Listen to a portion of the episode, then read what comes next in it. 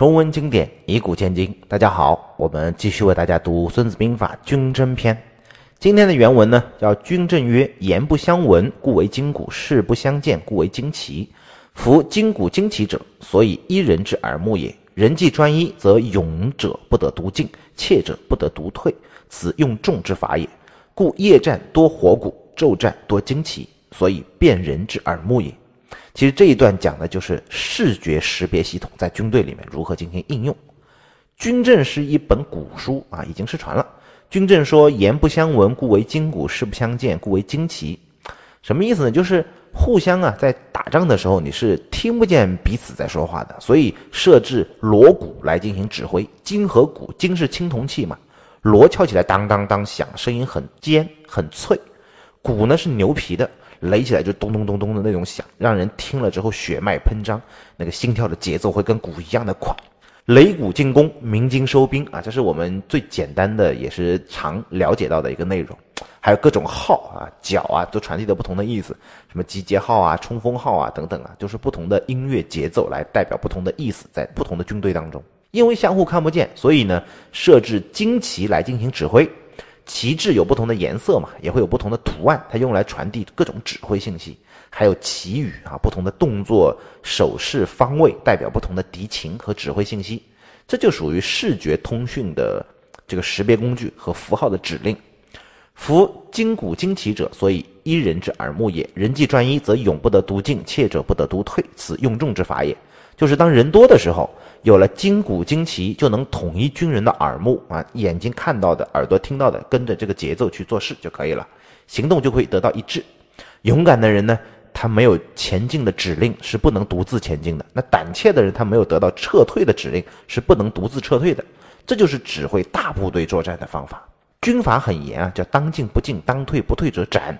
独自撤退你要斩，独自进攻也是要斩的。吴起带兵有一个故事，和秦国作战的时候。两军对阵还没有打的时候，有一个军士哈不胜其勇，自己先冲上去，觉得自己很厉害嘛，就冲上去了，斩了两颗首级回来。然后吴起看到他自己冲出去斩了敌人两颗首级，回来之后就把他斩首了。有军士啊，就他手底下的人就开始进谏，说这是人才啊，你就让他戴罪立功吧。吴起说，军令是没有分谁是人才谁不是人才的，将在外，军命有所不受，但是呢，将在战场，军令绝对不能不受。这就是战场指挥的严肃性。如果你带队追击，眼看就要追到敌人了，后面鸣金收兵，你就是要放敌人逃走，那没办法，你必须得放，因为指挥的责任不在你，战场的全局你不晓得，你万一冲出去了，以为你得手了，其实你的大本营被别人端了，也是有可能的。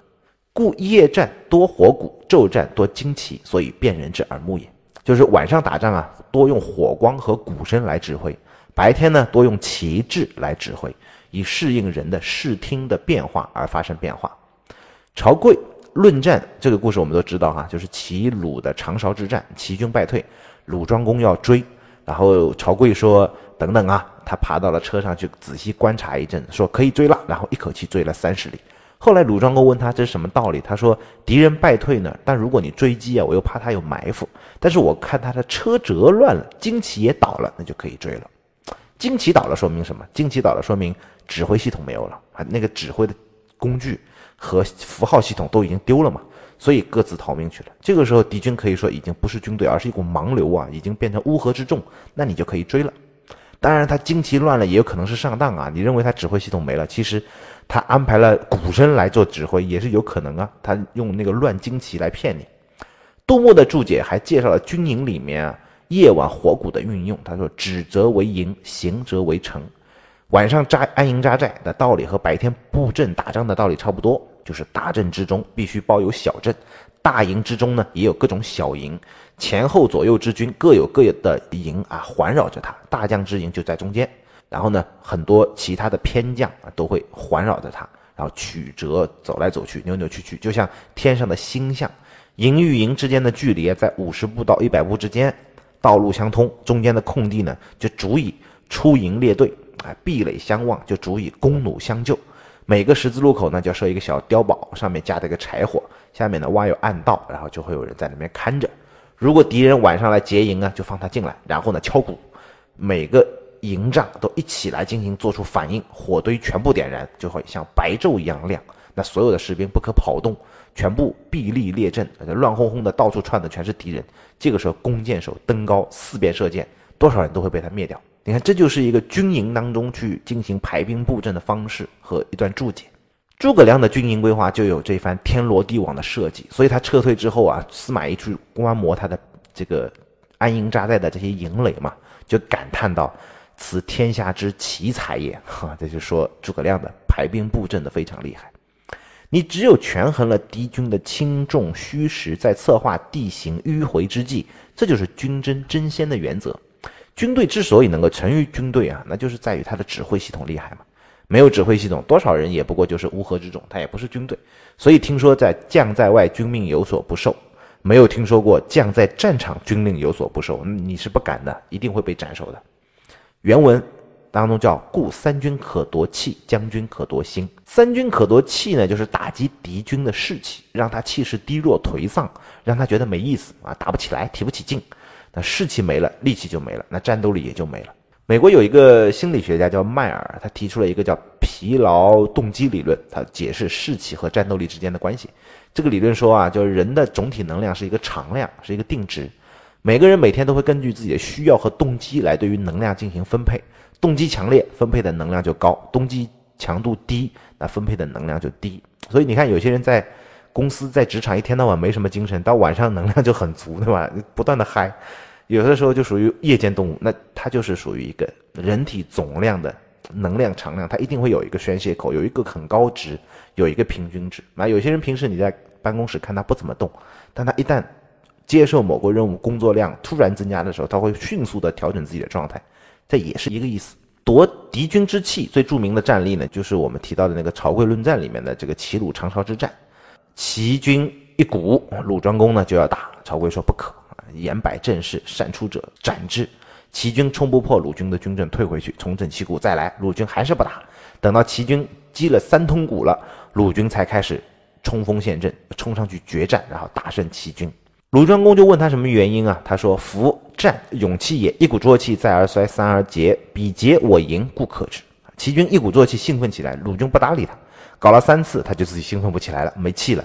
这个时候，鲁军将士憋得很足的气，这叫彼竭我盈嘛。啊，同样的战例，三国时期司马师也做过。魏将哈文钦啊造反，然后司马师呢就负责去讨伐他。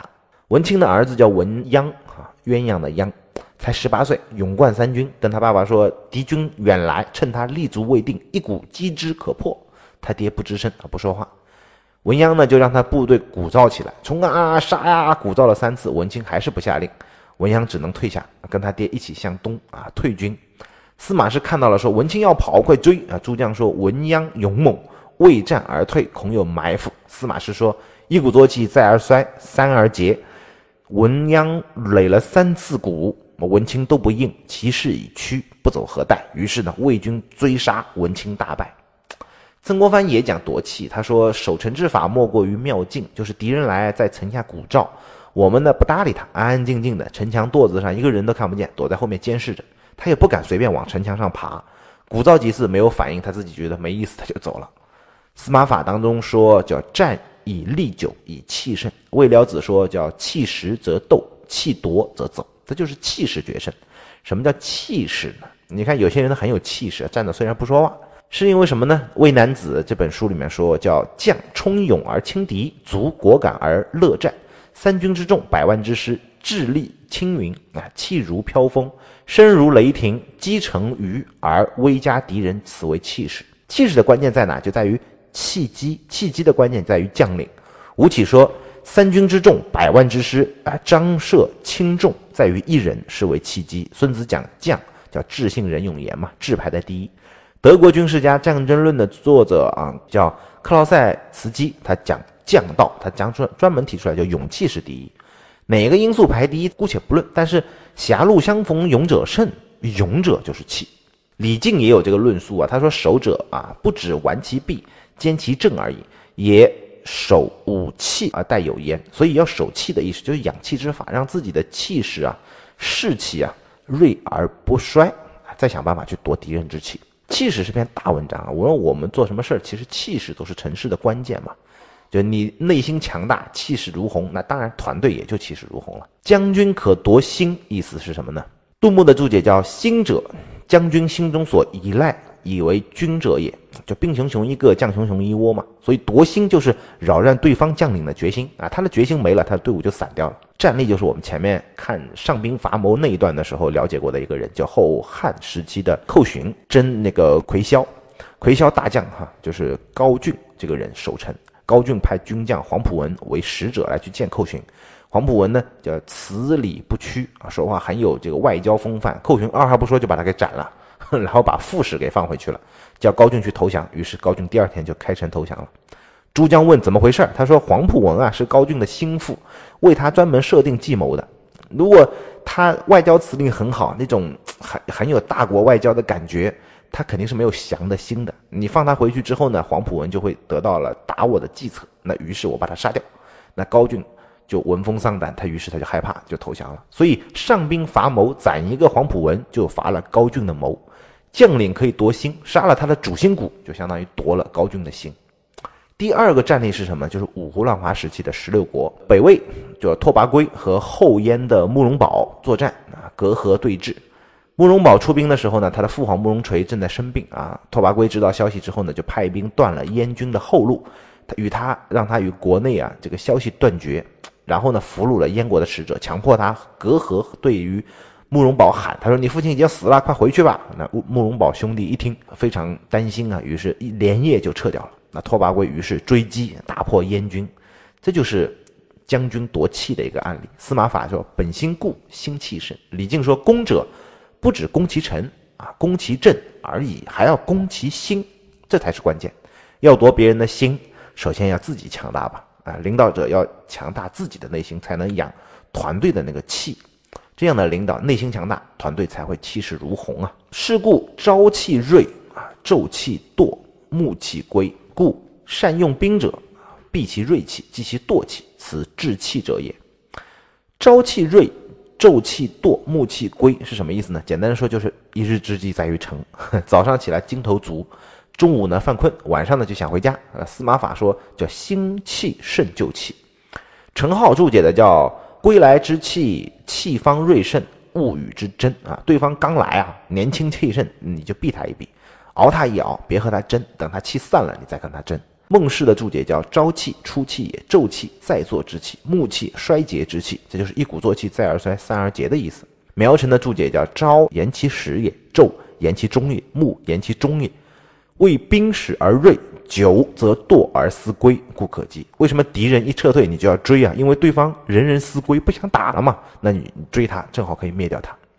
所以朝昼暮也不是直接对应早上、中午和晚上，而是说的是三个阶段。你不能真的傻乎乎的晚上去打，也许晚上别人准备的正好，白天都在睡觉呢。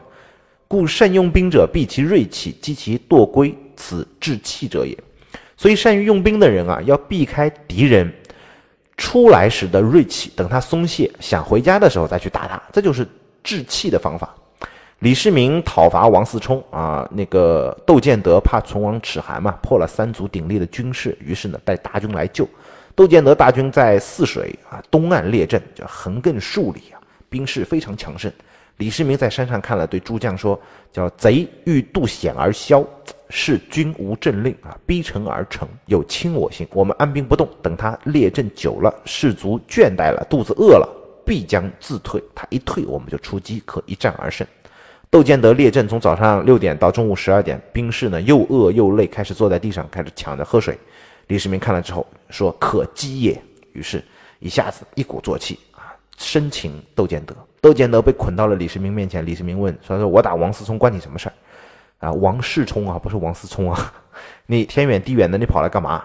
窦建德说：“我自己找上门来的，哈，不劳您远取。”这句话说出口，怎么什么气也没了？战以力久，以气盛，力不能久，所以气是没有办法总是满的嘛。要志气，永远要保持朝气、锐气，是一个人和一个团队的关键。我们观察自己和团队里面的每一个人，初出茅庐的时候都没有放松自己的资格，对吗？各个人拼命努力，这就是朝气嘛，这就是锐气嘛。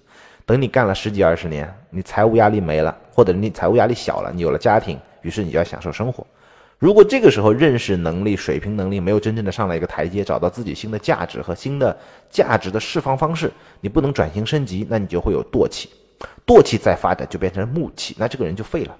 我们检讨自己，随时都要保持自己要有锐气，要保持自己的本色，尽自己的本分。啊，精力不如年轻人的时候呢，就要把锐气集中，既不能离开一线，又要保持接地气，又要转型升级啊，然后呢，成就自己，到成就他人。要保持有治气的意识啊，治自己的气，治团队的气，以至于能不能治别人的气，我们也不好打，也不好说。最终还是集中管好自己，别自己没管好，老想琢磨别人，那这就不是《孙子兵法》给我们传递的主要的思想了。今天的内容就到这里，我们下期再见。